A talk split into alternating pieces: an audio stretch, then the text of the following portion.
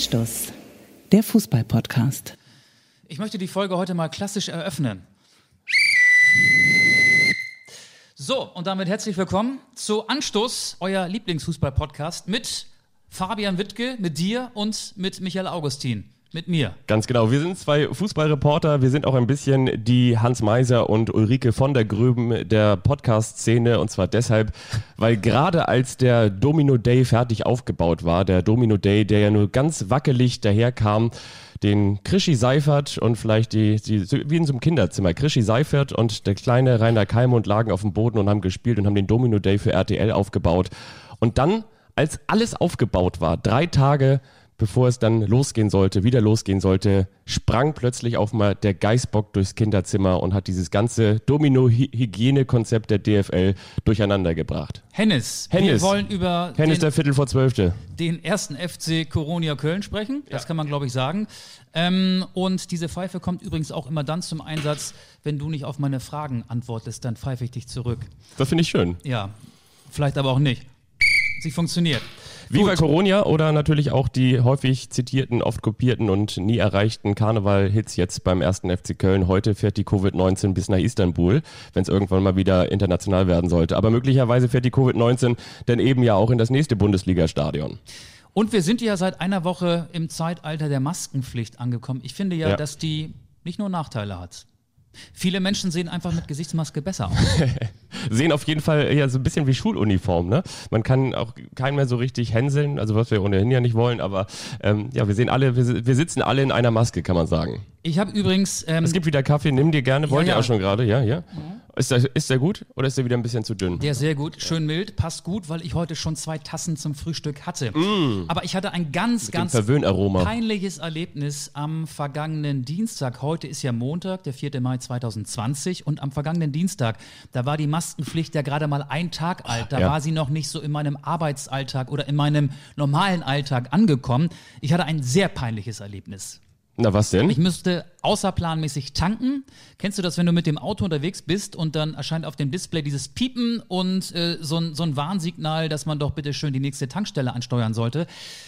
Da bin ich dann hingefahren, hab getankt und während ich die Zapfsäule da reingeschoben hatte in meinen Tank, in die Tanköffnung, ähm, habe ich mich so ein bisschen umgeguckt und die hatten alle eine Maske auf und da fiel mir ein, Mist, ich habe gar keine Maske, die Maske dabei. vergessen. Ich habe keine Maske Ja. dabei gehabt. Und dann habe ich schon, dann haben sich so Szenarien in meinem Kopf breit gemacht. Was mache ich jetzt? Wie löse ich das Problem? Ich musste da ja dann rein zum Zahlen. Und so für ein, zwei Sekunden hatte ich folgenden Vorschlag in meinem Kopf. Tanken, ins Auto steigen, mit quietschenden Reifen abhauen und hoffen, dass nichts passiert. Aber die Idee hatte ich dann ganz schnell verworfen. Ich bin dann ohne Maske in die Tankstelle gegangen, habe mich in diese Schlange eingereiht, wo nur Kunden mit Masken standen. Und die guckten alle schon so. Und dann, ich hatte gerade mal einen Fuß in die Tankstelle gesetzt, hat mich auch schon der, der Kassenwart angeblafft. Ohne Maske kommen Sie hier nicht rein. Und dann habe ich gesagt, ja, tut mir leid, aber was, was, was soll ich denn jetzt machen? Ja, Durch den Nachtschalter. Und dann habe ich, Hast du den während- Nachtschalter bezahlt? bevor er, bevor er äh, antworten konnte, mein Pullover so über die Nase gezogen und habe mich dann, während ich zahlte, auch nochmal entschuldigt. Das war peinlich. Ich habe innerlich, so. ich habe geschwitzt und Ja. ich bin, glaube ich, rot geworden. Mir war das so peinlich. Ich war der Einzige und die Tankstelle war voll. Der Einzige ohne Maske. Wahrscheinlich haben die auch gedacht, was ist denn das für ein Idiot? Guckt der keine Nachrichten? Weiß der nicht, dass seit gestern, es war wie gesagt ein Tag nach der Maskenpflicht, letzte Woche Dienstag, dass seit gestern Masken verpflichtend sind? Also ich habe mich abgrundtief geschämt. Aber das musst du nicht. Kannst du das verstehen? Ich kann das total verstehen. Mir ging das in den letzten Tagen auch so. Es hat sich bei mir noch nicht so richtig eingeschlichen. Inzwischen jetzt dann doch aber schon, ja. Ich habe jetzt im Auto eine Maske liegen. Ich habe immer in einer Jacke eine Behilfsmaske, so heißt sie offiziell. Wie häufig ich schon in den letzten Tagen zur Post gefahren bin. Übrigens, da können wir auch mal die Hörer mit einbinden, denn wir haben es ja angedeutet, dass wir die Sticker auch gerne rausschicken. Und da hat ein ein lieber Hörer zum Beispiel auch schon gesagt, so ich hätte ganz gerne welche. Und danach Anstoßsticker. die Anstoßsticker. Und danach kamen hier und da immer mal wieder tröpfchenweise was rein. Und dann plötzlich, so wie mit der Ketchupflasche, wollten sie alle einen Sticker haben. Und die habe ich, so mache ich das natürlich, die bringe ich immer zu meinem Lieblings hier kleinen Kiosklasen mit dem ähm, Shop im Shop-System, ähm, wo auch noch so ein kleiner DHL-Schalter ist. Und schicke die dann immer auf die Reise. Und dann bin ich wie häufig schon dort gewesen in dem Laden. Und dann ich, beziehungsweise vor dem Laden, nein, die Maske hatte ich zu Hause vergessen. Früher war es so, wenn man zum Beispiel mit Maske in ein Geschäft gegangen ist oder in die Bank gegangen ist, dann haben alle war's Panik Überfall. bekommen. Und heute ist, es, wenn du ohne Maske in den Laden kommst, ist es, ist es noch viel größer, äh, die Katastrophe. Ich habe jetzt immer eine Maske dabei. Also auch jetzt in der Innentasche meiner Jacke, die liegt hier auf dem Stuhl. Ich könnte diese Folge, diese Podcast-Folge theoretisch auch mit der Maske aufzeichnen, aber ich mach's nicht. Wir sitzen natürlich wieder an unterschiedlichen Tischenden, zwei Meter Zollstocklänge voneinander entfernt. Ja. Was haben wir vor, Fabian? Wir wollen über Viva Coronia und Berger Festrate sprechen. Wir sind aber nachher auch mit einem. Du sagst Festrate, ich sag Festräte. Wir müssen da noch mal gucken. Ich glaube, ich Festrate, Festräte. Er ist Belgier. Wa- Wahrscheinlich sagt, ja, ich Festrate, komm, wir machen Festrate. Machen wir Festrate. Festrate. Oder jeder sagt, wie Ja. er- wie es wie es ihm gerade so, ähm, Ja. Wie, wie er möchte. Ja. Wir reden über den ähm, Spieler des ersten FC Köln, ähm, der sich mit dem DFL-Hygienekonzept nicht so ganz wohl fühlt. Und wir sind später auch mit einem Trainer verabredet. Wollen wir noch ein bisschen auf Spannung machen? Wollen können's wir auch sagen, oder? mit wem wir gleich telefonieren, wen wir nachher anrufen werden? Ähm, Wenn wir es jetzt sagen, dann würden wahrscheinlich die Preußen-Münster-Fans, die uns hören, abschalten. Das können wir sagen, oder die oder? Fans von Sportfreunde Lotte. Wir sind mit dem Trainer des VfL Osnabrück, mit Daniel Thun verabredet. Zum Telefonieren. Zum Telefonieren, genau. Und da freuen wir uns sehr drauf. Wir haben hier schon extra aus der Zeitung ausgeschnitten, die Billigvorwahlen, die man so ausschneiden, damit es nicht so teuer wird für, für den Raum Osnabrück. Kennst du das noch von früher? Das kenne ich, ja. Da hat meine Mutter immer gesagt, Erst hier, nach 18 Uhr telefonieren Ja, und ist günstiger. Und die Billigvorwahl aus der Zeitung ausschneiden. Hatte sie immer parat. Ja, liebe Grüße auch an meine Mutter, die das hier wahrscheinlich wieder hört. Eine unserer zwei Hörer, deine auch, Mutter und auch meine an Mutter. meinen. Auch an meinen. Und genau, also wir sprechen später mit Daniel Thune, ja, den ich auch schon früher äh, tatsächlich, das ist auch so meine Kindheit, den habe ich so schon echt lange Du verfolgt. hast deine Kindheit mit Daniel Thun verbracht? Ja, aber als ich so äh, mit das erste Mal ins Fußballstadion gegangen bin, ich bin ja in, im Großraum von Kiel aufgewachsen, dann war ich früher beim Regionalliga Er hat beim Fußball, VfB Lübeck gespielt, ne? Oberliga beim Fußball, Rivalen. beim Rivalen oder beim VfL Osnabrück natürlich auch gespielt. Da auch, ja. Ja, und dann war er häufig Gast im Holsteinstadion. Und in Aalen hat er auch gespielt. ja, Mit, und A, mit AH, ne? Aalen in Westfalen. Ja. Ja. Und wir reden natürlich noch darüber, das ist mir aufgefallen in dieser Woche.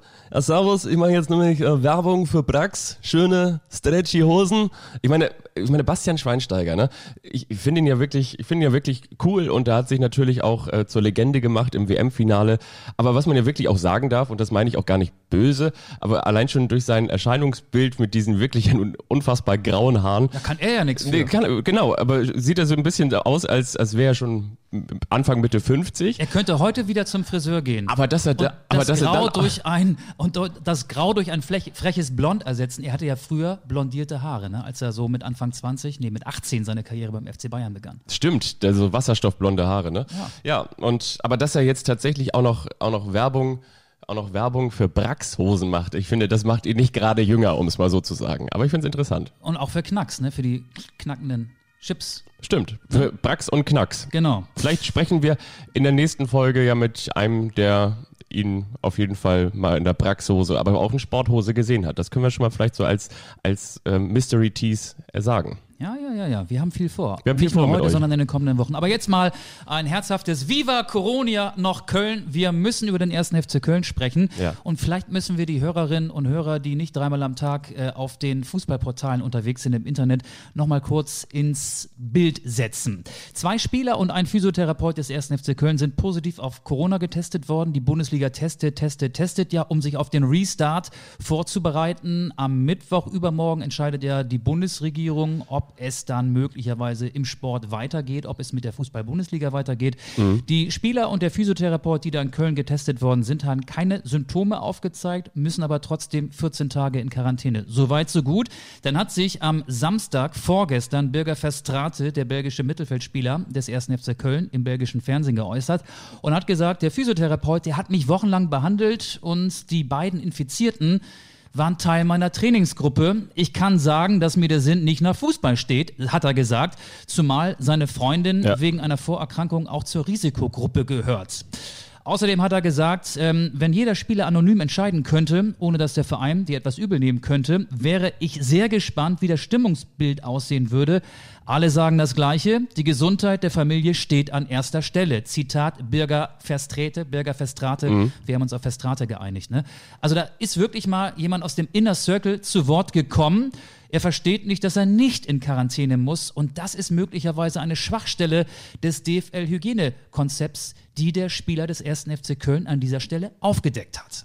Ja, Also ich kann das ähm, auf der einen Seite, nee, nicht auf der einen Seite, ich kann das total verstehen, was er sagt, zumal mir da auch so ein bisschen das noch im Hinterkopf geblieben ist, was der Gesundheitsexperte der SPD, wie immer so schön genannt wird. Karl Lauterbach. Genau, was der zuletzt gesagt hat. Wir haben ja, ähm, was das Virus angeht, noch gar keine Langzeiterfahrung, will heißen. Wir können ja auch gar nicht sagen, in, inwiefern wirkt sich Leistungssport und, und, äh, und, und die Krankheit in the Mix sozusagen aus. Wir wissen alle, dass wenn wir erkältet sind oder wenn wir grippal mentale Symptome haben, dass wir dann keinen Leistungssport machen sollen, weil es aufs Herz geht. Aber wir wissen zum Gerade Beispiel, du als Läufer weißt das. Genau, aber wir wissen ja noch gar nicht, wie ist das im Leistungssport, äh, wenn du Corona hast, auch wenn du keine Symptome hast, was kann es da für Langzeitfolgen haben?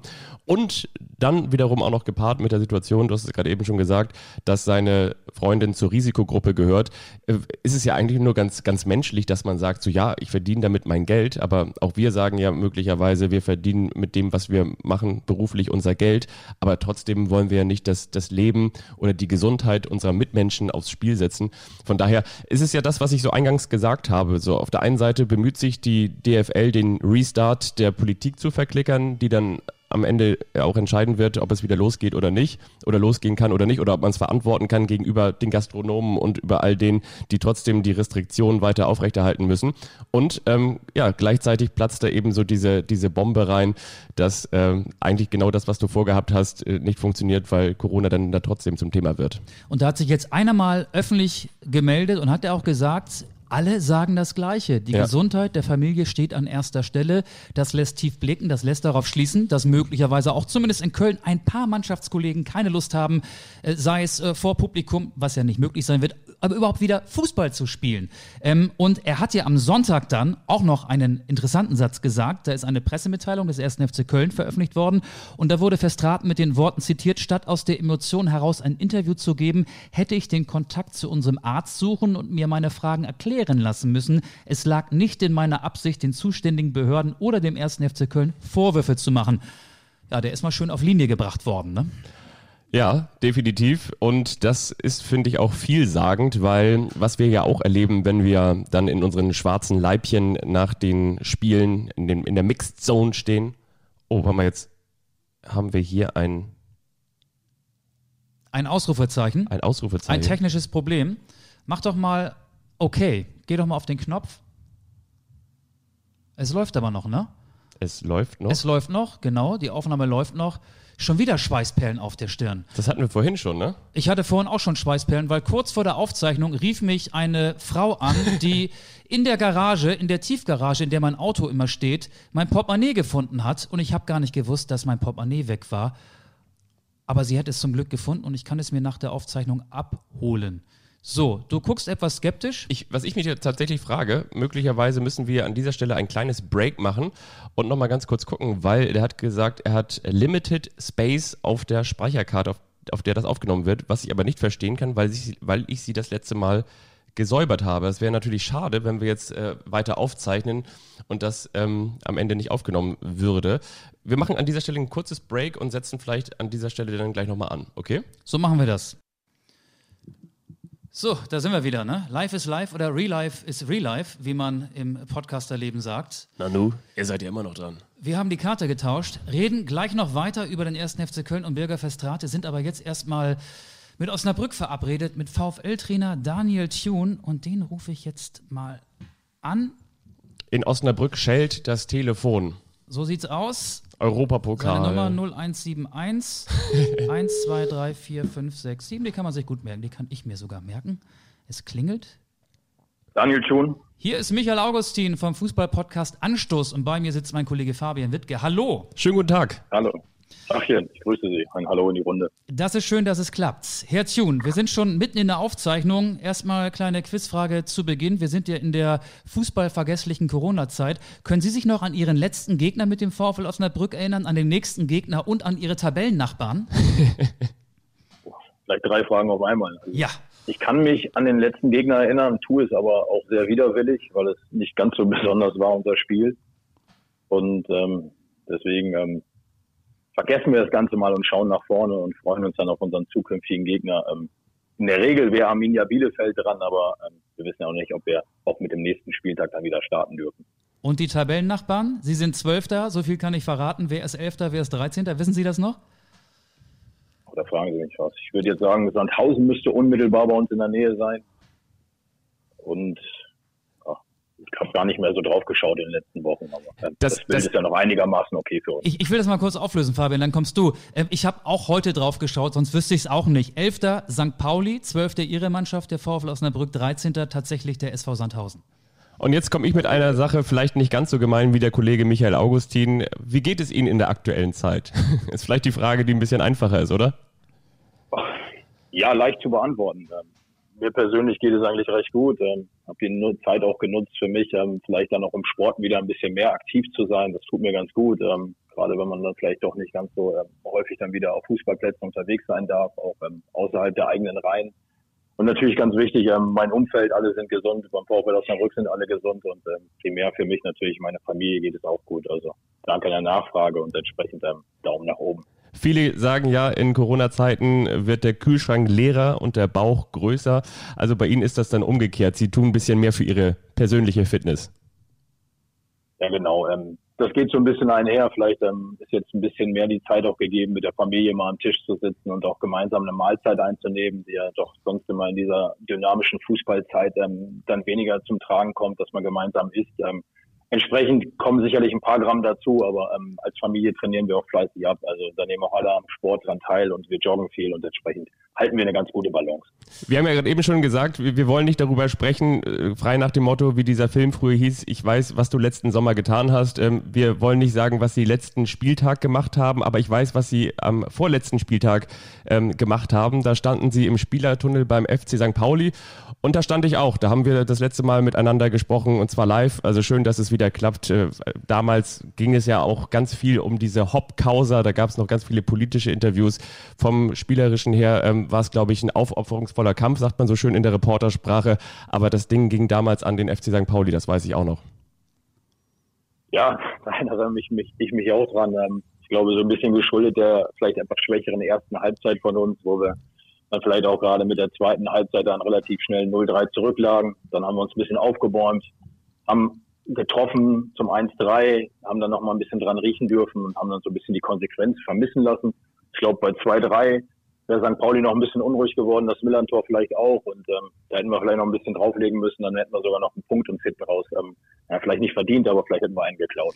Klingt äh, wie Geschichten aus einer anderen Fußballzeit, wirklich, ist ja. gefühlt Jahre her. Am Mittwoch nun die Konferenz mit Bundeskanzlerin Angela Merkel, dem Ministerpräsidenten und die Kanzlerin hat schon eine sehr klare Entscheidung für den Sport angekündigt. Was erwarten Sie sich vom Mittwoch?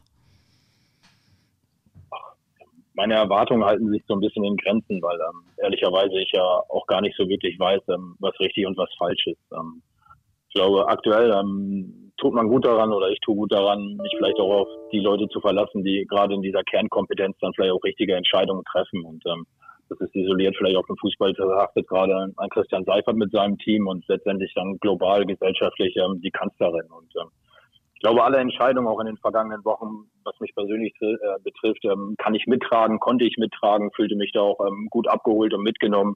Ähm, was perspektivisch jetzt die richtige Entscheidung ist, ähm, sei dahingestellt. Ähm, da, da dürfen sich dann andere weiter in den Kopf zerbrechen. Ähm, für mich isoliert geht es dann, dann doch wieder nur um Fußball. Da bereite ich gerade meine Mannschaft drauf vor. Und wenn der Tag X dann spätestens in der nächsten Woche dann irgendwo eintritt, ähm, dann ist, glaube ich, das, worauf sich viele freuen können und ähm, was vielleicht auch dann wieder das Bild ein wenig verändert aktuell. Der Tag X möglicherweise im Mai, vielleicht auch gar nicht, keiner weiß es wirklich, aber wie hält man eine Mannschaft unter Spannung, wenn keiner weiß, wann es weitergeht und ob es weitergeht? Ja, ich glaube, Spannung ist ähm, so das das, das allgegenwärtige Thema, ähm, wie können wir als Trainer diese Spannung erhalten und ähm, gerade das macht ja aus, so, sich auf den Wettkampf vorzubereiten, ähm, Spannung aufzubauen, diese Anspannung zu halten, Entladung nach Sieg, Niederlage und dann vielleicht auch in so eine Erholungsphase zu kommen. Ähm, das hat es die letzten Wochen nicht gegeben. Wir haben aber trotzdem versucht, so ein bisschen ähm, in diesen Wettkampfmodus zu schalten. Also neben dem, dass wir natürlich ähm, im athletischen Bereich und viel im technischen Bereich gearbeitet haben, war es aber immer so, dass irgendwo eine Challenge auch dabei war, so dass ähm, die Jungs sich untereinander betteln mussten mit unterschiedlichen Herausforderungen, ob das Jonglieren betrifft, ob es dann vielleicht auch mal eine Form von Biathlon, Fußballgolf war oder Torschussübung. Also Wettkampf war immer gegeben. Es gab häufig bei uns Verlierer und auch Sieger. Und ich glaube, damit konnte man zumindest so ein bisschen ähm, diesen, diesen, diesen Wettkampfmodus noch erhalten, auch ähm, wenn es weit weg ist von dem, ähm, wenn man elf gegen, als wenn man elf gegen elf Fußball spielt. Als Trainer ist man ja auch häufig Pädagoge, Ansprechpartner, auch derjenige, der Anweisungen gibt. Haben Sie gemerkt, dass es vielleicht auch in den letzten Wochen häufiger der Fall war, dass Sie als Pädagoge zum Einsatz kamen, um vielleicht auch die Stimmung mal wieder bewusst nach oben zu pushen? Weil ich glaube, wir alle haben irgendwie so ein bisschen eine gewisse Schwere erfahren, oder? Ja, das war auf jeden Fall gegeben, aber als Trainer muss man auch irgendwo, ähm, oder in den letzten Wochen musste man auch so seine Rolle finden. Gerade ähm, wenn es dann vielleicht Bereiche waren, wo die Mannschaft nicht so gern drin erarbeitet hat, isoliert, athletisch, in Videokonferenzen, Athletiktraining, im läuferischen Bereich. Man, relativ schwierig als Trainer da die Jungs abzuholen. Ähm, das war jetzt in den letzten Wochen dann wieder vermehrt der Fall. Vorher habe ich mich zurückgenommen, jetzt gerade in diesem kleinen Gruppentraining. Da bietet sich das halt dann auch mal an, ähm, dann mit dem einen oder anderen vielleicht äh, mehr als zwei Sätze zu wechseln und ja, dann, dann weiß man auch, dass die Jungs ähm, völlig unwissend sind, was auf sie zukommt, dass sie auch ähm, Ängste und Sorgen haben, aber klar in erster Linie ähm, auch auf dem Platz stehen, um, um Fußball spielen zu wollen. Und ähm, da hat man sicherlich dann ähm, vielleicht eher so diese, diese Momente, wo man als Pädagoge gefragt ist und vielleicht dann auch eher als Begleiter und als Förderer und vielleicht Unterstützer, als dass es dann isoliert derjenige ist, der sagt, der Ball muss von A nach B gespielt werden. Ängste und Sorgen haben wir auch aus Köln am Wochenende wahrgenommen von Birger Verstrate. Beim 1. FC Köln sind ja zwei Spieler und ein Physiotherapeut positiv auf Corona getestet worden. Birger Verstrate, der Belgier, hat in belgischen Medien gesagt, also ihm ist der Sinn momentan nicht nach Fußball. Er versteht nicht, warum er nicht in Quarantäne muss. Ähm, können Sie vielleicht mal erzählen, ähm, wie diese Corona-Tests beim VfL Osnabrück in der Praxis ablaufen? Ich glaube, ähm, wenn man sich dann auch damit beschäftigt, mit diesem Hygienekonzept, dann, dann, dann glaube ich, dass man in allen Bereichen super abgeholt ist und ähm, darüber hinaus natürlich auch ähm, die Chance hat, ähm, vielleicht links und rechts mal zu gucken. Das bedeutet, äh, Bundesanstalt für Arbeitsschutz hat das Ganze auch ähm, als relativ sicher eingestuft und ähm, genauso verhalten wir uns ja auch. Also ich habe wenig Berührungspunkte mit den Kollegen, das Ganze auf Distanz und das haben die Spieler auch. Und ähm, jetzt war es am vergangenen Wochenende bei uns so oder am vergangenen Freitag, am 1. Mai, dass wir dass wir unseren ersten Test gemacht haben und das, das war dann halt so, wie man es auch ähm, erwartet hat, mit, mit sehr viel Sicherheit, mit, mit, mit einer Ärztin, die auch auf Distanz war und dann die diese Proben entnommen hat. Also ich glaube, dass man da eine, ein hohes Maß an Verantwortung hat und auch sehr sensibel mit umgeht. Aber ähm, natürlich muss man das auch, ähm, das, was der Bürger Verstrade sagt, das, das muss man halt auch ähm, zur Kenntnis nehmen. Und ähm, ich glaube, damit ist er auch nicht alleine unterwegs, sondern es betrifft sicherlich auch mehr Spieler, die da vielleicht den einen oder anderen Angst vor haben. Ähm, ja, was würden Sie machen, wenn ein Spieler sagen würde, hey Trainer, das ist mir zu heikel, ich habe gerade keinen Nerv am Trainingsbetrieb teilzunehmen, geschweige denn äh, demnächst wieder Fußball zu spielen? Wir versuchen ja schon den Jungs ähm, ein gewisses Maß an Sicherheit zu geben, dass wir, dass wir unser Wirken hier auch ähm, verantwortungsbewusst irgendwo ähm, in Absprache mit den verantwortlichen Personen, also unserem Mannschaftsarzt, dann irgendwie auch aufsetzen. Und ähm, da gibt es dann gilt, gilt es natürlich auch ein hohes Maß an Vertrauen in die in die handelnden Personen zu setzen, aber natürlich auch diese Sorgen dann auch ähm, zur Kenntnis zum einen zu nehmen, aber auch ähm, verantwortungsvoll damit umzugehen. Und ähm, das ist ja gerade das, was auch wichtig ist. Ein, ein Spieler, der jetzt vom Kopf her nicht frei ist, weil weil ihn vielleicht auch andere Dinge bedrücken. Ähm, da muss man drüber reden. Ähm, das fangen wir dann auf und ähm, niemand wird gezwungen, hier Fußball zu spielen. Aber ähm, natürlich ist es auch so, dass wir, ähm, dass wir versuchen, dann auch vieles aufzubrechen, beziehungsweise dann auch ähm, ja, eine gewisse Transparenz den Jungs zu geben, dass, dass vielleicht unser Wirken ähm, vielleicht dann gar nicht so gefährlich ist, ähm, wie es vielleicht auch der eine oder andere einschätzt. Gibt es beim VfL denn welche, die gerade nicht wollen, die gerade nicht mögen, weil sie sich Sorgen machen? Ich glaube, den werden sie nicht finden, dass einer sich öffentlich hinstellt und sagt, ähm, oder gerade wie dem Fall Verstade, dass, dass er sagt, ähm, er trägt das Ganze nicht mit.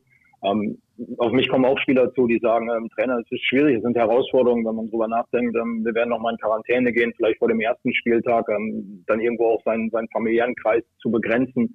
Verantwortung zu tragen. Ähm, wir haben alle Kinder und ähm, da gilt es natürlich in erster Linie auch da eine Verantwortung oder der Verantwortung bewusst zu sein. Und ähm, die Gesundheit steht über allen. Und ähm, wenn jemand dann nicht in der Lage ist, vielleicht auch seine Lieben da zu begleiten, ähm, dann, dann ist es eine Frage, ob er, ob er damit auch so umgehen kann. Und deswegen, diese Ängste sind ja absolut berechtigt. Aber die müssen wir ja allen nehmen und ähm, genau unser Wirken ist sehr verantwortungsbewusst hier generell, glaube ich, auch von der DFL und ähm, da wird man, glaube ich, auch eine ganz vernünftige Balance finden. Es gibt ja ganz viele Herausforderungen, die wir alle in der Coronavirus-Krise meistern müssen.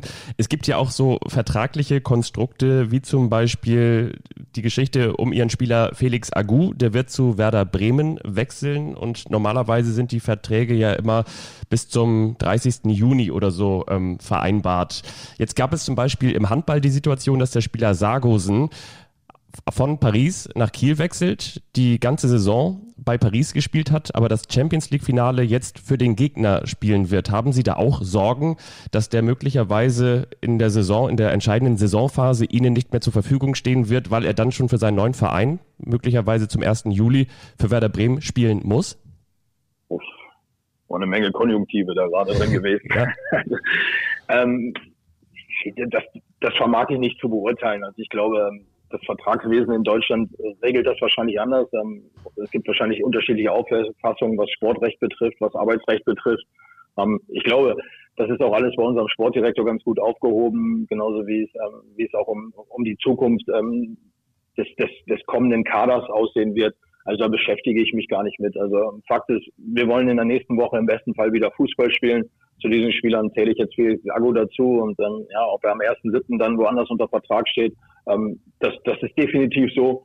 Aber ich glaube auch nicht, ähm, dass Werder Bremen jetzt aktuell ähm, dann wirklich gebrauchen kann oder auch ähm, darauf ähm, die Hand drauf hat und das mit aller Macht erzwingen will. Und ich glaube auch weniger der Spieler. Also ich glaube, jeder ist gewillt und auch ähm, tut gut daran, sich mit dem beschäft zu beschäftigen, wo er Einfluss drauf nehmen kann. Und ähm, das kann er bei uns ganz gut. Und wenn die Saison vorbei ist, ähm, dann darf er nach Bremen fahren und dann haben die Bremer auch einen ganz tollen Spieler dazu gewonnen. Vielleicht kann ja Frank Baumann ihn auch noch für ein paar Wochen ausleihen sonst. Nicht ganz ernst gemeint. Ja, wäre eine Möglichkeit, aber ich weiß gar nicht, ob das wirklich ähm, machbar ist auf der Ebene. Deswegen ähm, ja. wird Frank Baumann dann den, den, kurzen Weg suchen zu Benjamin Schmeders. Sie sind häufig im Gespräch und dann wird es da auch Lösungen geben. Wir haben es ja zu Eingang unseres Gesprächs schon gesagt, keiner weiß, wann es weitergeht, ob es weitergeht. Ähm, es kann natürlich sein, dass jetzt äh, übermorgen das Go für den Fußball kommt, aber dann kann es ja nicht gleich am darauffolgenden Wochenende wieder um äh, Bundesliga-Punkte gehen. Man sagt ja immer oder man hört immer, man braucht so zwei Wochen, um so eine Mannschaft Mannschaft vom äh, Gruppentraining übers Teamtraining wieder in den Spielbetrieb zu führen. Was sagt Ihr Bauchgefühl? Wann ist es überhaupt realistisch, dass wieder Fußball gespielt wird?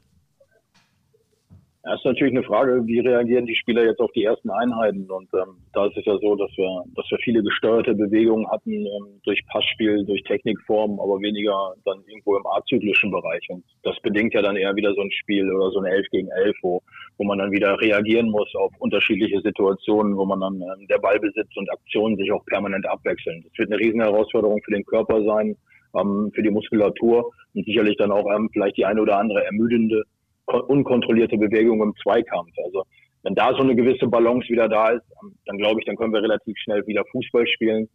Ähm, aber auch da weiß ich gar nicht, ob jetzt ähm, zehn Tage, zwei Wochen oder drei Wochen die richtige, das richtige Maß dabei ist. Entscheidend wird sicherlich sein, wie reagieren die Jungs auf die ersten Einheiten und dann muss man sehen. Aber klar, ich würde es mir natürlich auch wünschen, dass die, dass die Spanne maximal groß ist, dass man vielleicht in die gewohnten Abläufe auch wieder bekommt. Inwiefern ist dieser Restart auch eine Chance für den VfL Osnabrück? Und zwar vor dem Hintergrund, dass die Wochen zuvor, um mal es vorsichtig auszudrücken, vielleicht nicht die erfolgreichsten der letzten Jahre waren.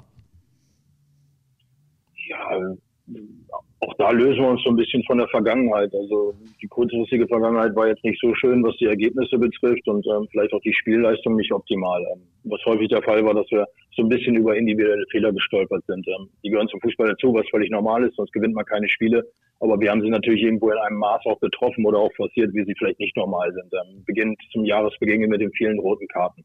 So, und wenn wir uns dann ein Stückchen weiter erinnern, dann haben wir auch nicht ganz so viel verkehrt gemacht in den 18 Monaten davor was die Hinrunde betrifft. Und ähm, da werde ich die Jungs zu einem gewissen Zeitpunkt auch wieder dran erinnern und dann schauen wir auch nach vorne. Also ähm, wir werden keine Spiele verlieren in den nächsten Wochen, weil wir in den letzten verloren haben und wir werden sie auch nicht gewinnen, weil wir, weil wir vielleicht in den Monaten davor so gut waren, sondern ähm, wir müssen uns messen. Wir wissen nicht, wie andere Mannschaften damit umgehen, vor einem, vor einem leeren Publikum zu spielen oder ohne Publikum zu spielen. Und entsprechend wird das sicherlich die größte Herausforderung sein. Aber ähm, ja, ich glaube, die Jungs sind froh, wenn sie wieder auf dem Platz stehen. Und der VfL Osnabrück wird auch wieder seine Spiele gewinnen und im besten Fall unterm Strich dann, äh, oder nicht unterm Strich landen, sondern unterm Strich auch wieder genug Punkte haben, dass drei Mannschaften hinter uns stehen und äh, da arbeiten wir dran und da, da freuen wir uns einfach auf die nächsten Wochen. Sie haben ja gerade schon die Geister, die niemand rief, angesprochen. Stichwort Geisterspiele. Äh, die Voraussetzungen sind für alle gleich. Ich weiß, dass an der Bremer Brücke immer eine gute Stimmung sein wird. Das wird sich damit dann auch erledigt haben, wenn die Saison mit Geisterspielen fortgesetzt werden sollte. Kann man das in irgendeiner Form simulieren, was da auf Sie und vor allen Dingen auf Ihre Spieler zukommt? Die Simulationen werden natürlich alle Vereine, alle Mannschaften, alle Trainer so angehen, dass sie in den nächsten Wochen vielleicht dann auch im Stadion trainieren, ähm, dann auch diese Momente, dass die Mannschaften dann oder die Spieler im Trikot dann auch schon wirken ähm, und sie daran erinnern, dass, dass das Setting so aussehen kann, dann halt in zehn Tagen oder in zwei Wochen. Ähm, viel simulieren kann man da, glaube ich, gar nicht. Entscheidend wird sein, ähm, was macht der Kopf mit uns. Und letztendlich, auch da, da werde ich auch meine Spieler dran erinnern. Ähm, niemand hat Fußball gespielt oder hat damit angefangen, weil er irgendwann vor 15, 20 oder 30.000 sondern Bock hat, Fußballspiele zu gewinnen und dem Ball hinterher zu laufen. Und das muss auch möglich sein, wenn keiner im Stadion ist. Und wer das nicht kann, ähm, ja, die, die, muss man dann rausfiltern, die muss man, die muss man dann irgendwo rausselektieren. Aber ähm, das sehe ich aktuell bei meiner Mannschaft nicht. Sie ist bereit, jetzt schon seit Wochen ohne Wettkampf auch in jeder Einheit zu liefern. Das wird sie dann auch am Spieltag. Und ähm, wenn wir es dann besser können als andere Mannschaften, dann wird es sicherlich auf den Erfolg einzahlen. Und ähm, das ist etwas, das dürfen wir uns ja nicht vorwerfen lassen dann nachher, dass wir nicht alles dann dafür getan haben oder uns von diesen Dingen haben beeinflussen lassen. Weil ähm, das können wir nicht, das können wir nicht beeinflussen, aber der Gegner auch nicht. Abschließend vielleicht noch äh, eine Doppelfrage, soll man eigentlich als Journalist nicht stellen. Ich möchte jetzt mal ganz kurz diese Regel durchbrechen. Und zwar äh, zu Hause, Sie sind ja auch äh, Vater von einer Tochter und einem Sohn. Mussten Sie da auch Homeschool-technisch irgendwie aktiv werden aktuell? Und haben Sie in der letzten Zeit irgendwas gemacht, was Sie vielleicht vorher nicht gemacht haben? Sauerteigbrote gebacken oder angefangen zu stricken so oder irgendwie sowas? irgendwie sowas? Ja, ich habe ähm, ich habe zwei heranwachsende Kinder, wobei meine Tochter schon ein bisschen älter ist. Ähm, sie gehört jetzt auch ähm, zu denen, die, die, die gerade in diesen systemrelevanten Berufen dann auch eine Rolle spielen. Sie ist gerade in den letzten Zügen ihrer Ausbildung zur Krankenpflegerin, ähm, bevor sie ins Studium geht. Da wird sehr viel von ihr abverlangt, deswegen sind wir auch sehr sensibel, was die Vorgaben betrifft und die Empfehlungen. Unser Sohn hat jetzt ein bisschen mehr zu tun, der ist 16 Jahre, aber da bin ich sehr dankbar, dass meine Frau dann auch viel Zeit investiert ähm, vielleicht hätte ich jetzt auch ein bisschen mehr gehabt, aber ich beschäftige mich dann für den Moment dann doch lieber mit Fußball. Für uns Trainer ist es auch sehr herausfordernd geworden. Wir behalten ja nicht mehr eine Einheit vor, sondern vielleicht auch drei Einheiten für unterschiedliche Gruppen. Das, da haben wir auch sehr viel Platzzeit. Und ähm, ja, das ist etwas, was so vielleicht aktuell bei uns ähm, vorherrscht. Was die letzten Wochen betrifft, ähm, auf die Frage, ob ich jetzt Dinge getan habe, die ich sonst nicht tue, ja, vielleicht reduziert mehr Sport, habe mir Zeit mit meiner Familie verbracht aber auch vielleicht mal den Moment genutzt, vielleicht auch mit denen zu sprechen, die ähm, gerade so ein bisschen auch ausgegrenzt werden in der Gesellschaft. Weil das ist, glaube ich, auch das, ähm, wo wir sehr sensibel und vorsichtig mit umgehen können oder umgehen müssen, sind halt ähm, alle Menschen mit 60 plus. Und da habe ich ein paar, die um mich herum sind, ob es meine Mutter ist oder dann vielleicht auch Leute, die einem gut getan haben, hier im Umkreis des Vereins, Präsident, ehemalige sportliche Leiter hier auch mit Lothar Ganz, wo man dann vielleicht nicht mehr ganz so viel Kontakt haben hat. Und ähm, ja, ich glaube, das ist auch wichtig, dass, dass diese Menschen nicht isoliert werden, weil ähm, zu einer offenen und bunten Gesellschaft und einer heterogenen gehören alle dazu. Und deswegen ähm, war es mir vielleicht auch wichtig, mit dem einen oder anderen vermehrt zu sprechen, ähm, ab der Generation 60 plus. Das ist eine sehr gute Einstellung. Herr Thun, es war sehr, sehr angenehm, mit Ihnen zu sprechen. Es hat Spaß gemacht. Wir wünschen Ihnen als Trainer des VfL Osnabrück natürlich sportlichen Erfolg und Ihnen persönlich äh, maximale Gesundheit. Bleiben Sie gesund, bleiben Sie fit. Vielen Dank, dass Sie mitgemacht haben hier in unserem Podcast. Vielen Dank. Vielen Dank. Das, das wünsche ich Ihnen auch alle und äh, ja, ich würde mich auf ein Wiedersehen freuen. In einem Fußballstadion am liebsten. In einem Fußballstadion. Im besten Fall dann wieder aus St. Pauli im Tunnel. Das hieße Klassenerhalt für beide Mannschaften. Das wäre okay. Da ja. würde ich einschlagen. Sehr gut. Ja. Vielen Sehr Dank. Gut. Wir okay. freuen uns drauf. Gerne. Gut. Bis Tschüss. bald. Tschüss. Tschüss, danke. Ja, Mensch, Daniel Thun. Hat wirklich Spaß gemacht, ne? Ja, total, total interessant. Abschließend auch. Ich wollte ihn ja eigentlich noch fragen, ob bei ihm Timo, Timo Werner spielen würde, aber das äh, machen wir dann das nächste Mal bei St. Pauli im Spielertunnel. Ne? Über Timo Werner reden wir auch noch, ja. ne? über seine Wechselabsichten. Aber wir müssen vorher nochmal den Schlenker zurück nach Köln schlagen zu Birger Festrate. Wo ja. waren wir denn vor unserer kleinen technischen Panne stehen geblieben? Also ich habe Birger Festrate in der Pressemitteilung des 1. FC Köln zitiert. Mhm. Wir sind, glaube ich, einig, dass äh, das nicht seine Worte waren. Da wurden ihm Worte in den Mund gelegt. Und genau, ich wollte noch sagen, es ist irgendwie schon komisch. Ne? Da wird klar und deutlich, dass das Ziel der deutschen Fußballliga ist, die Geisterspiele irgendwie möglich zu machen, damit die Vereine die letzte TV-Rate, die ja von Sky, AD, ZDF anteilig gezahlt worden ist, auch behalten dürfen. Denn wenn nicht gespielt wird, muss das Geld zurückgezahlt werden. Es geht nur noch darum, Clubs wie Schalke in der ersten Liga, beispielsweise Bochum und Karlsruhe in der zweiten Liga vor der Insolvenz zu retten, sie irgendwie am Leben zu halten. Es geht nicht mehr um Abstiege, Aufstiege, die Meisterfrage und die Fragen, wer kommt in die Champions League, wer qualifiziert sich für die Europa League. Und das finde ich persönlich schade. Das ist im Prinzip nur noch eine lebenserhaltende Maßnahme für den Fußball. Und wenn Fußballer, ich gehöre nicht zu den Menschen, die Fußballer bemitleiden, weil die haben einen tollen Job, die haben ihr Hobby zum Beruf gemacht. Bei uns ist es genau umgekehrt. Wir haben unser Beruf zum Hobby gemacht. Deswegen machen wir diesen Podcast. Aber Fußballer haben eigentlich ein tolles Leben, dürfen regelmäßig Sport treiben, kriegen Geld dafür und sie kriegen sogar richtig gut Geld dafür. Auch ein Birger Festrate mhm. wird beim ersten FC Köln äh, gut verdienen. Aber in dem Fall wird er ganz klar in seine Privatsphäre eingegriffen. Er wird sich jetzt ab Mitte der Woche, so wie die Spieler anderer Vereine auch, in ein Quarantänehotel ähm, begeben müssen. Der erste FC Köln hat das angekündigt, wird in Köln ein Hotel beziehen. Da werden die Spieler dann völlig isoliert trainieren, essen, schlafen, Hotel, das Ganze jeden Tag, bis es dann tatsächlich wieder losgeht. Und ich finde, das ist ein massiver Eingriff in die Privatsphäre eines Fußballprofis, der ja auch mal irgendwann einen Arbeitsvertrag bei seinem Verein unterschrieben hat. Möglicherweise ähm, setzt man auch so ein bisschen so die, die eigene berufliche Zukunft äh, aufs Spiel. Und ich finde, auch das konnte man beim ersten FC Köln so ein bisschen raushören. Mir fällt in dem Zusammenhang noch ein Interview ein, das ich mal mit einem Handballer geführt habe, mit Hendrik Pekeler, der Abwehrchef des THW Kiel. Nationalspieler. Und Nationalspieler, der hat damals gesagt, dass eigentlich das Reisen und das in Hotels sein für ihn das stressigste an seinemB ist, aber eben auch in einem erheblichen Maße. Und, ähm, ja gut, die Handballer sind noch ein bisschen häufiger. Die sind häufig, muss man dazu sagen. Und die, die, reisen ja auch nicht immer im Flieger, sondern die fahren dann irgendwie nach Wetzlar mit dem Bus. Ja, so, ne? genau. Ja. Und äh, von Kiel, also von ganz oben im Norden dann äh, nach Mittelhessen oder noch weiter südlich. Ne? Ich, ich glaube, man muss so zwei Sachen sehen. Ja, man kann, man kann natürlich auch sagen, das, was du sagst, ich habe damit kein Mitleid. Auf der anderen Seite muss man natürlich sagen, ähm, ich glaube auch, dass ich habe mit Berger Verstrate Mitleid. Nein, nein. Fußballern grundsätzlich nicht so viel, nee, aber ich kann Berger Verstrate in diesem Fall verstehen und seine vielen Kollegen, nicht nur die Kölner Kollegen, sondern auch die Kollegen anderer Vereine, die wahrscheinlich ähnlich denken und sich ähnlich deutlich äußern würden. Ich glaube, man stellt sich aber vielleicht auch das Fußballleben noch fanziger vor, als es eigentlich ist. Äh, wenn man zum Beispiel ein riesengroßes Haus hat, ne, dann kannst du ja trotzdem immer nur auf einem Stuhl sitzen und natürlich kannst du sagen, okay, ich blicke jetzt hier aus dem Fenster und ich freue mich, dass da vielleicht irgendwelche äh, großen Palmen sind, weiß ich nicht, was auch immer, oder du hast irgendwie einen riesengroßen Garten oder was, oder einen Pool oder so.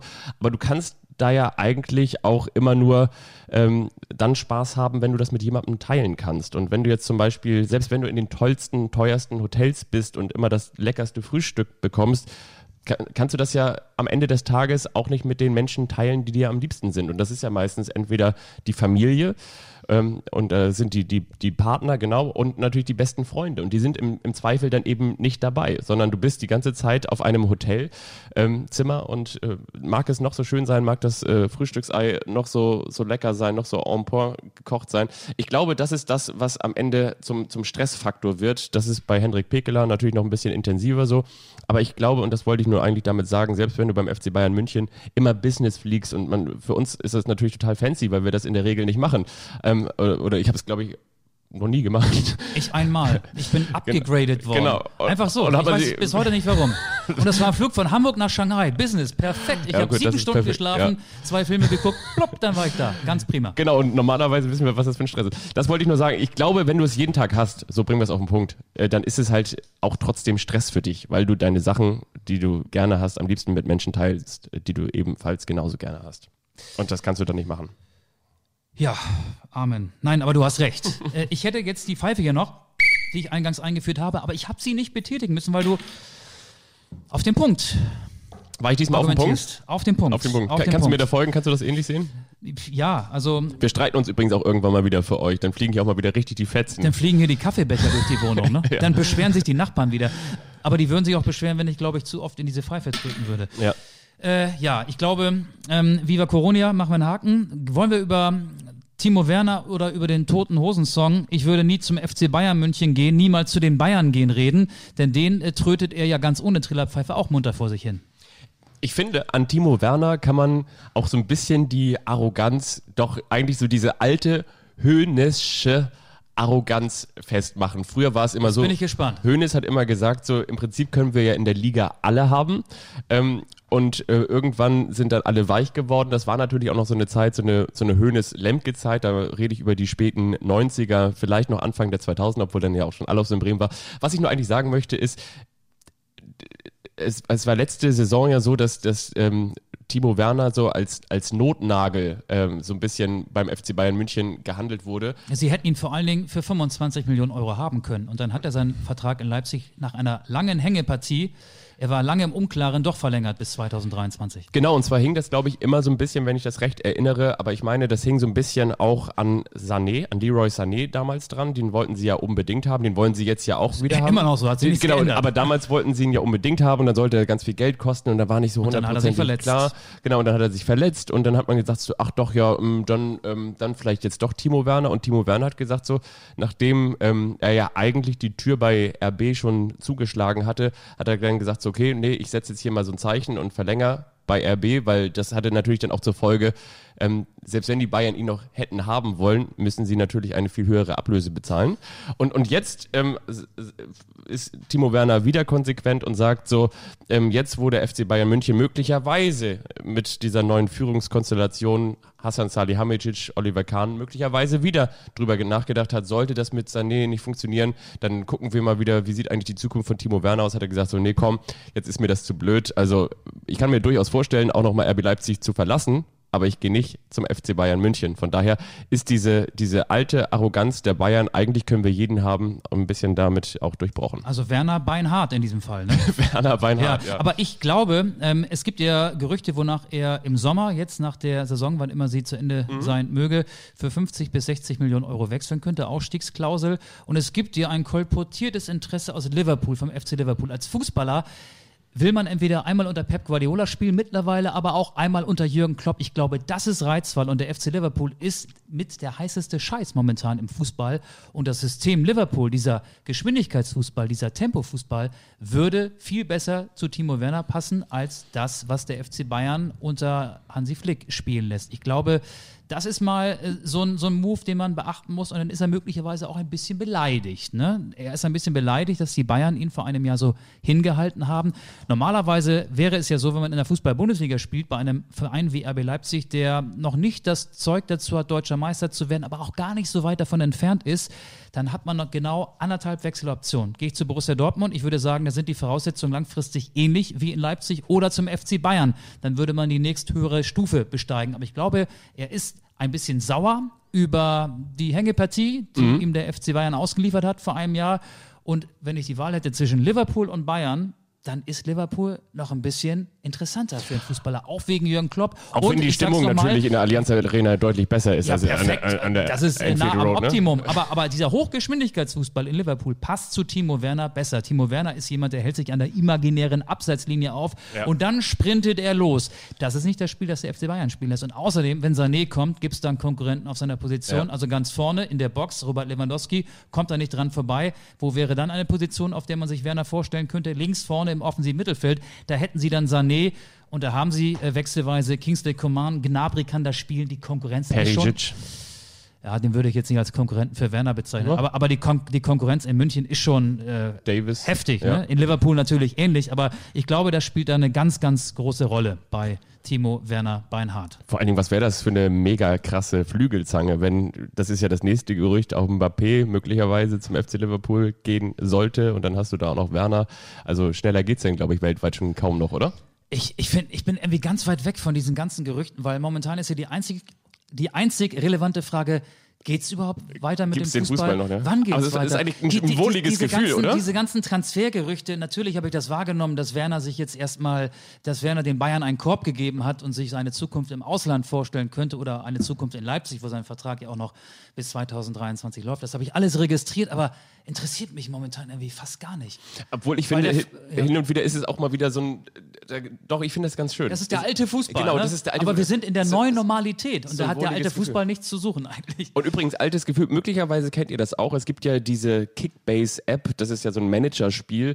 Und ich muss ganz ehrlich sagen, ich war da an Position 2 in meiner Gruppe. Und jetzt habe ich natürlich während Corona auch das ruhen lassen. Und da gibt es wirklich so ein paar Leute in der Gruppe, die da fleißig immer weiter transferiert haben und weitergespielt haben und sich vor allen Dingen dann natürlich auch die Taschen voll gemacht haben, weil Streber. immer wenn man jeden Tag da am Start ist, kann man sich bis zu 100.000 Euro, also virtuelle 100.000 Euro da abholen. Da muss ich natürlich sagen, ähm, ob ihr das auch kennt, könnt ihr uns auch gerne mal schreiben an äh, über entweder Twitter oder natürlich auch bei Instagram über den Anstoß Podcast. Und an dieser Stelle möchte ich auch nochmal sagen, ihr könnt gerne weiter noch ähm, Bestellungen für Sticker aufgeben. Ich gehe heute nochmal wieder zur Post. Ich mache das gerne. Du bist unser Laufbursche, Ja. ne? Ja, finde ich gut. Mit Maske. Wir haben ja, ihr kennt es, äh, unsere Lieblingsrubrik, der eine überrascht den anderen. Wollen wir sie jetzt einläuten? Zünden, ja. Der eine, eine, eine überrascht, rasch, rasch den anderen. Den, den, den, den, den, den, den, den anderen. Fabian überrascht mich, ich weiß nicht, was er vorhat und umgekehrt. Ich lasse dir den Vortritt. Du lässt mir den Vortritt. Okay, jetzt gibt es die große Frage, und zwar die große Frage zu den großen vier. Und zwar ist diese Frage an mich herangetreten worden. Nilpferd, Giraffe, äh, Löwe? Nee, achso, wir sind im Fußball noch, ne? Wir sind im Fußball. Die Frage ist an mich herangetragen worden und sie haben gesagt, der Michael, der Michael, der ist ja nahezu allwissend. Der weiß ja wirklich ganz schön viel über Fußball. Der kann sich ganz viel merken und Ich muss mir immer mehr aufschreiben. Das, ich, ich weiß aus den 80er und 90er Jahren, so aus meiner Fußballkindheit sehr viel. Aber das, du kannst mich, frag mich zur Saison 2015, 16. Natürlich waren die Bayern Meister, aber so Details sind völlig weg. Also ich weiß aus der Vergangenheit deutlich mehr als aus der Gegenwart. Ich möchte, dass du mir, und das ist jetzt die Überraschung, Raschung, Raschung, Raschung, für zu Hause zum Mitknobeln, nenne mir vier deutsche Spieler, vier deutsche Spieler, die für Benfica Lissabon gespielt haben.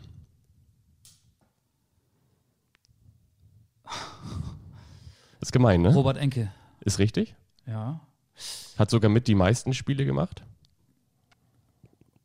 Ey, das ist heftig. Das ist eine gemeine Vier Frage. Ne? deutsche Spieler, die für Benfica Lissabon gespielt haben. Ja, Einer spielt gerade für Benfica, ne? richtig. Wer war das denn nochmal? Ist im Winter dahin gewechselt. Gebe ich dir einen Tipp? Ich gebe dir natürlich auch mal einen Tipp. Ja, komm, den brauche ich auch. Der, der ist äh, aus Dortmund dahin gegangen. Aus dem defensiven Mittelfeld. Ja, klar. Ähm, Julian Weigel. Richtig. Mhm. Nummer zwei. Einer, Ich brauche noch zwei weitere Tipps. ja genau, Bitte, ich gebe geb dir einen Tipp. Einer, äh, der da mal gespielt hat, der hat auch mal beim bei Bayer Leverkusen und beim Hamburger SV gespielt. Und der kommt ähm, familiär bedingt aus Niedersachsen und das Familienunternehmen Hans-Jörg Butt. macht Laderampen. Doch, ist richtig. Hans-Jörg Butt. Hans-Jörg Butt hat ein Spiel für Benfica Lissabon gemacht. Nee. Doch, ja. Was? Ja. Was war das denn? HSV, Bayern, Leverkusen. Also äh, HSV, Leverkusen, Bayern in der Reihenfolge. Hans-Jörg Butt? Mhm. Ehrlich? Hans-Jörg Butt hat ein Spiel für Benfica Lissabon gemacht. Glaubst du mir das nicht? Doch, du hast dich ja sicherlich äh, vorher damit befasst. Doch, mit den pass mal, ich, ich möchte, fiesen Fragen. Aber möchte dir das Jahr auch nochmal ganz kurz sagen, weil das ist natürlich. du im Wikipedia? Ich schaue bei Wikipedia nochmal ganz kurz nach. So, und zwar Bayer Leverkusen, Benfica Lissabon 2007, 2008 Krass. und danach ist er zu den Bayern gegangen. Krass, hätte ich nicht mehr gewusst. Wer ist der vierte? Und der vierte Nicht sagen, aber erstmal einen Tipp geben. ist ein. Ich meine, das Ein, ein Portugiese? Mit, ein, ein Deutsch-Portugiese oder? Nee, der, der zehnte äh, kommt aus der, aus der Hertha-Abteilung und hat ähm, nicht deutsche Wurzeln. Es ist nicht Kevin Prince Boateng. Es ist nicht Kevin Prince Boateng. Und ich schaue noch mal ganz kurz rein. Da, da, da. Aus der Hertha-Abteilung. Ashkan Dejaga ist es auch nicht? Nee, ich muss mal ganz Sag kurz. mal so ähm, grob eine Jahreszahl. Wann hat er gespielt? Ist er noch aktiv? Hat er seine Karriere schon beendet? Ich muss einmal ganz kurz. Hier, da genau, jetzt habe ich seine Also seine Station: Hertha BSC 2, Hertha BSC, dann Benfica Lissabon B, dann Benfica Lissabon Ah, A. ich weiß. Patrick Ebert. Nee. Nee. Dann ähm, nach seinem, er hat ein Spiel für Benfica Lissabon Oh, gemacht, das ist natürlich auch sehr gemein. Ja. Danach kam die Leihe zu RB Salzburg, Brøndby Kopenhagen, dafür hat er 106 Spiele gemacht, dann für die Reserve noch drei und aktuell ist er bei Nashville SC unter Vertrag. Brentby Kopenhagen. Welcher Deutscher hat in Kopenhagen gespielt? Deutscher mit. U21 Nationalspieler. Soll ich dir helfen? Das ist sehr gemein. Schiene du Idee? Nee, es, es geht so in die Richtung. Es ist Hani Mukhtar. Das ist gemein, ne? Ja, das, ist gemein. Das ist, das ist schon gemein. Aber ich musste dir die Frage deshalb stellen, wir kamen darauf, weil mir wurde die Frage auch gestellt und ich habe da richtig lange ge geknobelt. Auf Hans-Jörg Butt kam ich tatsächlich auch noch und Robert, stark. Robert Enke wusste ich noch damals, weil Jupp Heynckes ihn, meine ich, dahin geholt hatte. Ähm, ja, und genau, und, und ähm, Julian Weigel musste man mir auch noch mal einen Tipp geben, aber ich meine, Hanni Mukta. Das, wenn, wenn ihr das wusstet, dann mal Hand hoch, dann gibt es drei Dann Sticker gibt es einen extra. Aufkleber, ja, Ja. und noch eine Tasse. Wir haben ja noch so ein paar Tassen, die langsam verstauben, aber die hauen wir zu einem besonderen Anlass Ja. mal raus. Ne? Ähm, jetzt überrasche ich dich und das wird jetzt, Du greifst schon wieder das Richtung. wird geil. Jetzt greift Ich habe hier drei Briefumschläge.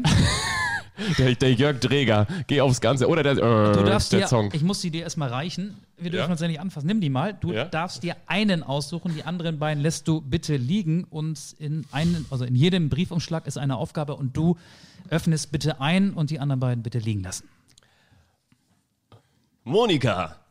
Entweder Umschlag 1, den roten Umschlag, den gelben Umschlag. Ich nehme den sind, in der Mitte. Sind alle weiß. In der goldenen Aber Mitte, der Inhalt ist unterschiedlich. Genau. Den gibst du mir, oder schmeiß sie da hin. in die Mitte. So, jetzt mach mal auf und dann lies mal vor, was da steht. Und dann. Da, ihr müsst dazu wissen, Auge schreibt mir unter der Woche schon so Nachrichten wie, ich freue mich jetzt schon auf der eine, überrascht den anderen. Man merkt richtig, wie du in dieser Rubrik aufgehst. Das finde ich so herrlich. Ja, ich habe für die nächsten Wochen, Monate habe ich schon ganz viele Ideen. Ein Zettel, ja, den musst du öffnen, da steht eine auf oder da steht ein Stichwort. Versteht er? Christian Seifert. Ah, Christian Seifert. Okay.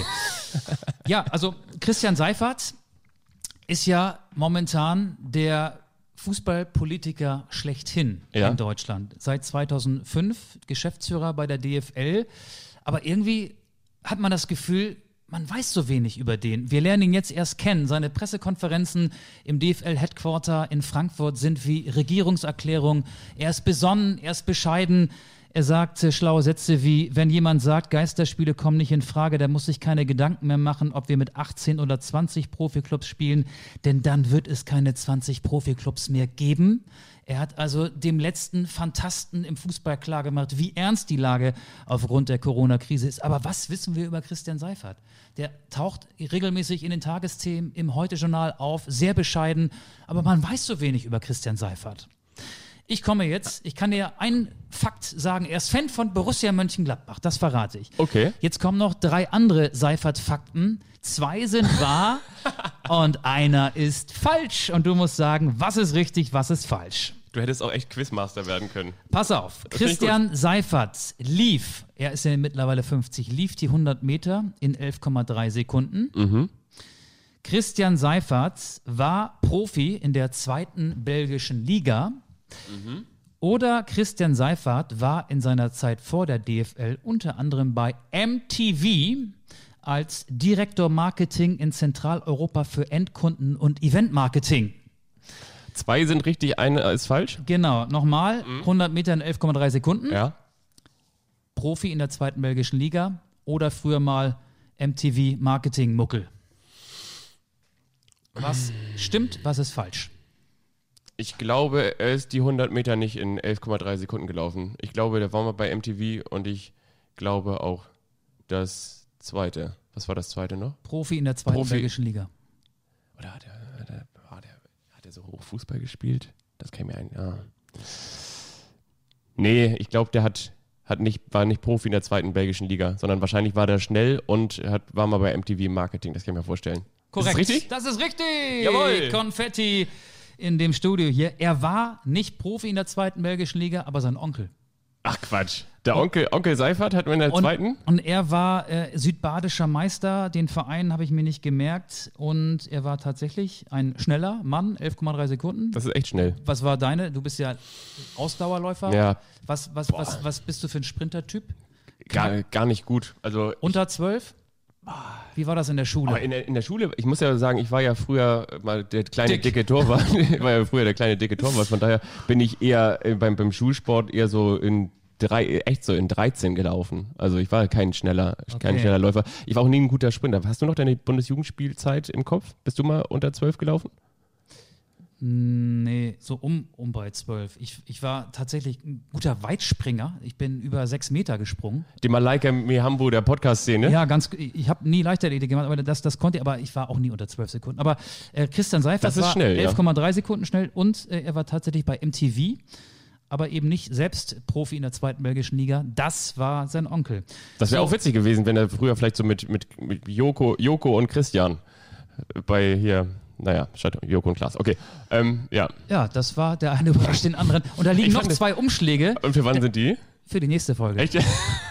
Da machen wir ein neues, der eine überrascht den anderen. Aber ich denke mir wieder was Neues aus, ja? Ja, ja, oder, oder, oder, oder die, die werden dann einfach nochmal in die Mitte gelegt und, Ja. und dann, dann darfst du nochmal die Umschläge öffnen. Damit erzeugen wir auch ein gewisses Maß an Spannung hier in diesem Podcast. Und möglicherweise fragen wir in der nächsten Podcast-Folge auch schon Jürgen Klopp, ob er mit Timo Werner arbeiten würde. Möglicherweise, und das ist viel wahrscheinlicher, auch nicht. Genau, das machen wir. Oder? Ich glaube, das war, ähm, das reicht jetzt, oder? Genau, äh, genau, wir sagen jetzt so, ich glaube, das war okay. Lila-weiße Grüße haben. nach Osnabrück, ne? so sagt man das ja.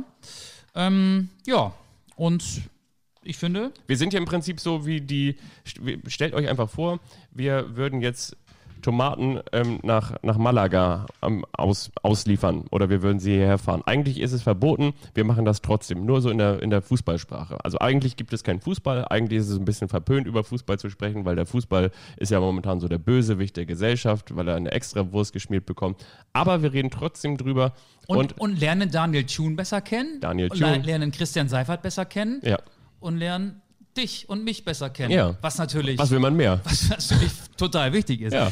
ja so. Ähm, lass uns hier auf die Stopptaste drücken. Und eine Sache noch ganz kurz, woran man übrigens auch erkennt, dass die Coronavirus-Krise mittlerweile zu lange dauert. Ich wurde neulich von meinen Nachbarn angesprochen, wie du nachher am Ende noch ähm, Thomas Gottschalk nachgemacht hast. Ähm, das war wirklich schön. Und da dachte ich so, okay, erstens finde ich, bin ich nur maximal mittelmäßiger Thomas Gottschalk-Nachmacher. Mach einmal noch Und- Schweini und, zum Schluss. Und, und, und zweitens, okay, Schweini mache ich noch zum Schluss. Und, und, und zweitens habe ich mir überlegt, äh, vor allen Dingen wusste ich das gar nicht mehr. Dann weiß man auch, okay, man, man hat mit den Nachbarn möglicherweise mal einen über den Durst getrunken. Aber wenn, du- wenn du aber nicht mehr weißt, dass du Thomas Gottschalk in der Küche nachgemacht hast, dann müssen wir sagen, dann sollten endlich vielleicht auch wieder Marathons stattfinden. Dann kann ich, mich Guck da wieder gleich mal in deinen Kühlschrank, was da so rumliegt. Ja, servus, möglicherweise habe ich hier auch noch ein paar Chips versteckt bei mir im Fach. Da kann man auch wieder ein bisschen ein paar Chio-Chips, Crunchips oder Pringles, wofür ich auch Werbung mache, habe ich schon wieder völlig vergessen. Auf jeden Fall bin ich hier in Deutschland aktuell. Bin natürlich jetzt auch nicht als äh, WM-Experte am Start, aber ähm, aufgeschoben ist ja nicht aufgehoben. Ich ziehe mir meine Brax-Hose an mit einem schönen Gummizug vorne. Auch, äh, die steht auch Oliver Kahn gut mittlerweile. Ist auch wieder ein bisschen dicker geworden, der Junge. Aber meine, gut, es reicht, oder? Diese Folge wurde präsentiert von Brax. Auf Wiederhören. Bis dann, tschüss.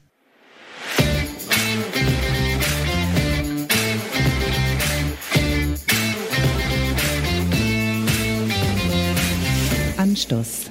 Der Fußball-Podcast.